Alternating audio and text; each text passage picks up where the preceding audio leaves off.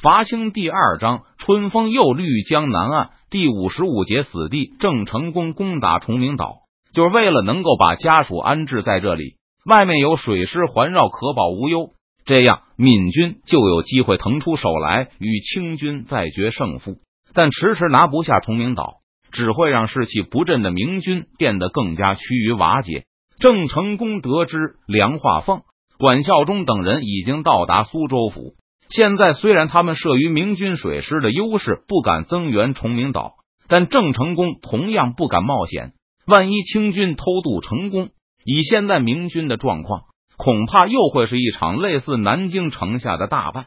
放弃攻打崇明岛后，闽军就不可能再回头支援这军，也会失去对清军的牵制作用。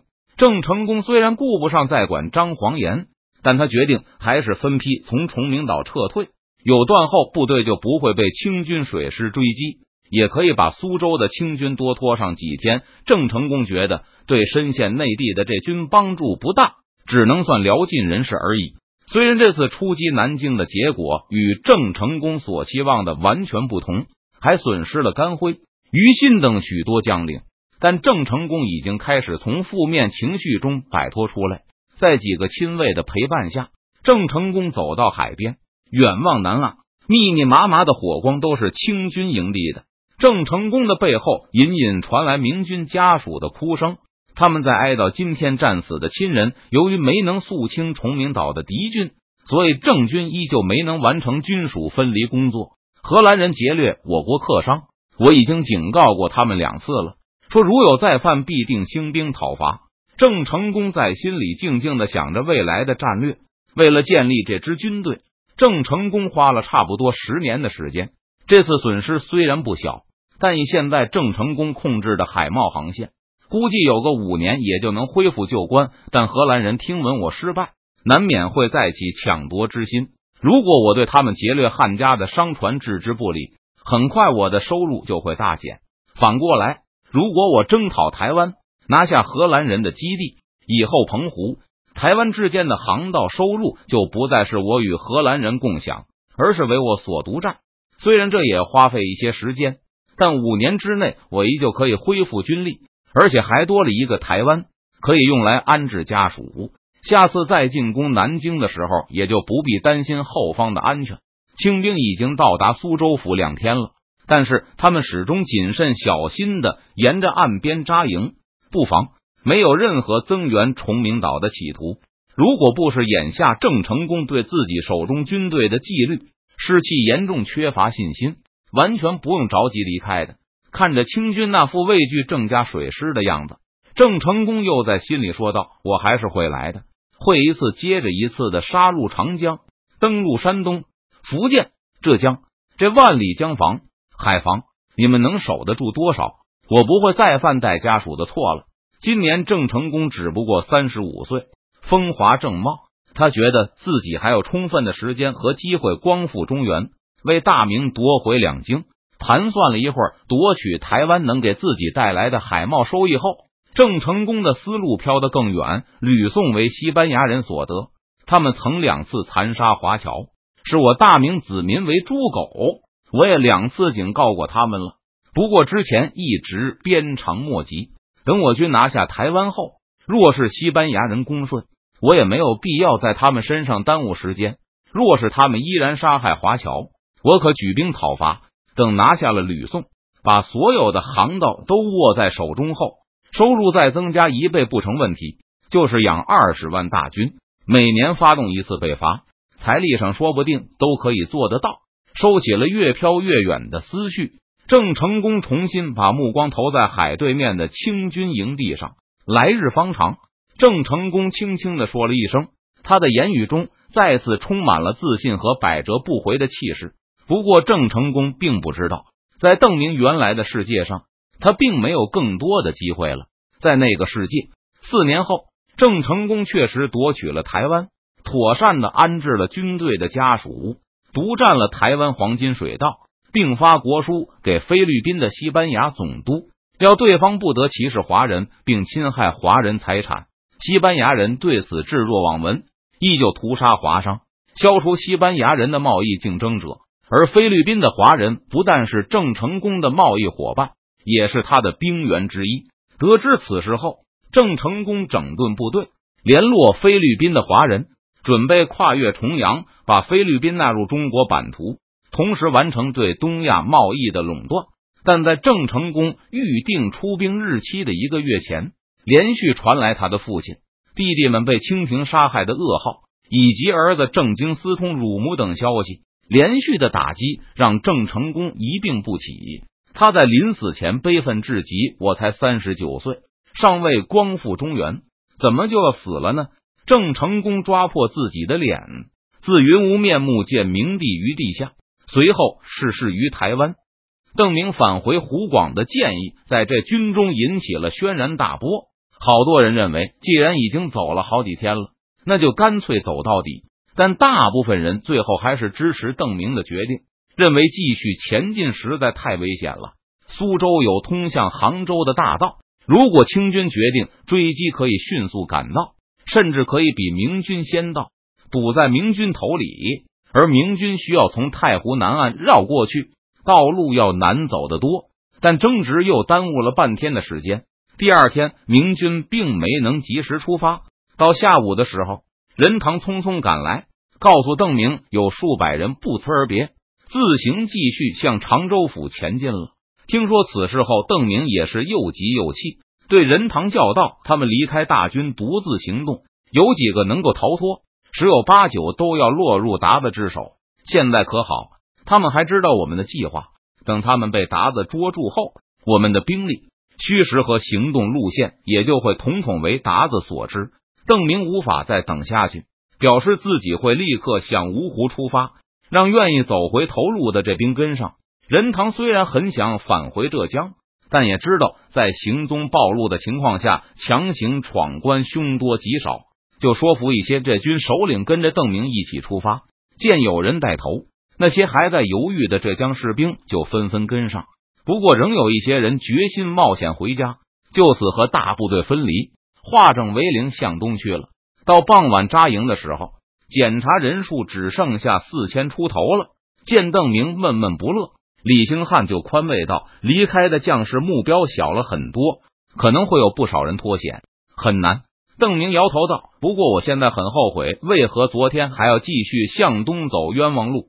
当时就应该当机立断，马上回头。”说着，邓明又叹了口气。为自己的优柔寡断后悔。若是昨天马上回头，不但可以多出一天路程，而且大部分人见距离常州尚远，可能也不会心存侥幸去冒险。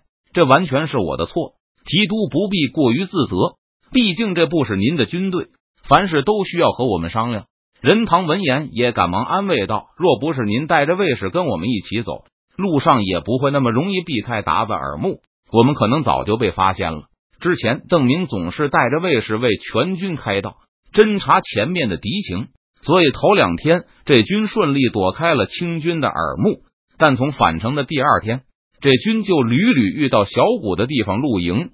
虽然地方军队战斗力很差，人数也不多，总是被明军驱逐开。但大家都知道，这不是什么好兆头，说明周围的清军已经得到警报，知道有这么一支浙军存在。而且与小股清军的交手也拖慢了明军的速度。但凡遇到山林明军，也不敢快速通过，而是小心翼翼的反复侦查，确认没有埋伏后，才敢逐队通过。前队从狭窄的地形通过后，还要占领两侧制高点，以掩护全军安全通过。这么走下去可不好。第二天扎营后，邓明等人感到形势更加危险，对于周围的清军部署一无所知。而阴魂不散的地方露营，能够把这军的动向源源不断的报告给后方。今天还发生了几次小规模交手，有几个这军在占领掩护阵地的时候自己摔伤。无论是战斗还是非战斗造成的伤员，邓明也都要携带着一起前进。要是把伤员丢弃，那无异于宣判了他们的死刑，以后就没有人愿意执行危险任务了。第三天又受到地方露营的多次骚扰。还有一些清军在这军周围固步一阵，插旗擂鼓闹个不停。虽然知道敌人可能也就是几十上百个，他们是在虚张声势，但身处敌境的明军也不敢冒险，遇到这种情况就要展开戒备，警报解除后才能继续行军。不过从下午开始，地方露营突然不见了，这让明军大大的松了一口气。到晚上扎营的时候，明军已经抵达高淳，这里是太平府、民国府、应天府三府的交界地带。如果明天也能像今天下午这样不受到骚扰的话，那么晚上就能赶回芜湖。从芜湖到铜陵之间的清军已经不存在，明军接下去的路就会好走的很多。眼看又回到了出发地，这些天的辛苦完全白费，这军的士气变得很差。没能达成心愿的士兵也颇有怨言，有人又开始说：三天前其实不必回头，要是卯足一口劲冲下去，说不定现在已经冲过湖州了。整顿好营地后，邓明就让卫士们去休息，明日还要继续赶路。这个时候，突然有人冲进来，说是赵天霸他们三个回来了。你们怎么找到我们的？邓明见到三人后，自然十分惊喜。怎么会找不到？赵天霸把几封底报从怀中掏出来，递给邓明。我们从安庆返回后，两天前就回到芜湖了。现在那里都是鞑子，都是鞑子。邓明的脸色马上沉了下来。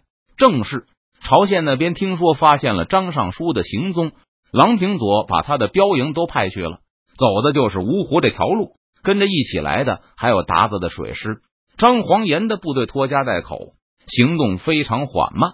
发现张黄岩的踪影后，南京立刻派出部队追击而去。也幸好张尚书吸引了一下达子的注意力，郎廷佐的标营甲旗都朝着北追去了，不然提督你们就麻烦了。三天前，邓明这股浙军的行动被发现后，立刻让常州等地的清军提高了警惕。在确认有一支规模可能上千的明军活动后。接到警报的管校中断定，这支浙军正在冒险返回宁波。他不等南京命令，就派了三百骑兵南下湖州拦截。幸好邓明掉头，不然早已经与这支清兵相遇。赵天霸还告诉邓明，虽然有郎廷佐的标营向巢湖方向去了，但是之前集合在南京周围的不少水师，包括江西的一些船队，都已经抵达芜湖。这些水师加上携带的露营，估计也有三四千人。除了南京的援军，太平府和宁国府的达子也知道提督的位置了。几个时辰前，我从黄石过来的时候，看到打着这两府旗号的达子正在收缴船只，沿着河岸布防。黄石位于高淳和芜湖之间，高淳北面是丹阳湖和石白湖，南面是固城湖。这军想返回芜湖的话。需要在黄池镇或者水阳镇渡河，他们有多少人？郑明脸上的忧色更重。虽然能找到可以渡河的地点，但是清军有所防备的话，明军还是难以突破。大概有一两千吧，其中大概有三分之一是甲兵。赵天霸反问了一句：“现在提督有多少甲兵？”大概五百。那肯定不行。赵天霸说出了大家的共识。而且，就算能击溃太平府和宁国府的地方部队，芜湖的清军恐怕也不是这军能够对付得了的。就在大家快要绝望的时候，赵天霸总算说出了好消息：虎帅已经顺流而下，现在也在芜湖附近。邓明知道李来亨会随后出发，不过并不知道李来亨什么时候能到。听赵天霸叙述完安庆一战的经过后。这军将领们又燃起希望，只要能和虎帅会师，我们就脱险了。可是怎么通过黄石呢？宁国府的露营已经有所防备，邓明觉得强攻他们的沿河防线难度很大，而且就算冲过黄池，我们先遇到的也多半是真正的鞑子，而不是虎帅。虎帅知道我们正在返回，但不清楚我们的具体位置。南京方面给胡老小下令，让他戴罪立功。领着荆州水师和南京派来的水师一起堵截西窜的这军。如果我是虎帅，我会怎么做？邓明对周围人大声的说道：“我一定不敢在芜湖与清军合营，因为怕露出破绽；也不敢轻易向芜湖的清军动手，因为一旦身份暴露，就更难支援这军。所以我会在芜湖周围游弋，睁大眼睛看着我们会不会突然到达江边。但我很难第一个知道情报。”因为我是客军，就算某处打起来，我也是最晚知道的那个。说到这里，邓明停住了，又开始沉思。所以我们还是在死地。有的这军将领已经开始绝望。芜湖周围的清军严阵以待，这军不但很难突破到江边，就算突破到江边，等李来亨得到消息，急忙赶来登陆支援，这军可能也早就被打垮了。任堂看了看周围丧气的同伴，突然对邓明说道：“提督不妨与我们约定一个地点，然后立刻去与虎帅联络，我们集中全力向约定的地方突围。提督与虎帅就在那里等我们好了。”邓明的卫士们都扫了任堂一眼，知道他虽然说的冠冕堂皇，其实就是要邓明赶快脱身，不要再管这些注定难以突围的这军了。这军头目也都先后明白了任堂的意思，他们纷纷支持。提督送了我们一路，已经足见盛情了。这都是我们自己要去浙江闹的，与提督无关。提督赶快去虎帅那里吧，说不定我们就杀到江边了。提督早走一刻。虎帅的船也能早到一刻。周围人七嘴八舌的相劝时，邓明始终没有出声，而是继续看着地图沉思。很久以后，邓明抬起头问周围的众人：“你们敢不敢去一趟南京？”南京，大家都惊讶的叫起来：“是的！如果我们向芜湖冲去，本地陆营和南京水师的反应速度一定比虎帅快。但如果我们突然出现在南京江边，”很可能就反过来了。达子发现几千明军出现在城下，肯定会紧急向四周发出警报，但未必会立刻下令回援。毕竟南京周围有很多达子。首先，这样的大事，虎帅也不会不知道。其次，芜湖的南京水师和江西水师没接到命令，不会马上回师。但虎帅不同，他一旦知道我们的消息，就会立刻动身来接应我们。从芜湖到南京，顺流而下一天也就差不多到了吧。可是提督也说，南京周围打子云集，会比芜湖这边还多。我们能坚持到虎帅来吗？现在南京的清军精锐，不是去下游防备郑成功，就是去巢湖追击张黄岩，连郎廷佐的标营都派走了。可见南京已经连多余的骑兵部队都没有了。但尽管如此。南京周围也还会有数万清军，披甲没有一万也有八千，总比这里希望更大。邓明也不是很有把握，但他的判断是，芜湖这里的达子已经知道我们的实力，发现我们后不会犹豫，立刻就会发起进攻。但南京不同，他们看到我们后会先吓一跳，然后觉得我们不会去送死，担心我们还有后援。等他们侦查清楚了，可能要花些时间。现在南京周围剩下的鞑子都是从各地赶来的零散兵力，互不同属，彼此之间配合未必默契。我们只要坚守营地一段时间，虎帅或许就能赶到，甚至可能等虎帅赶到了，南京的鞑子还在疑神疑鬼，没有向我们发起进攻。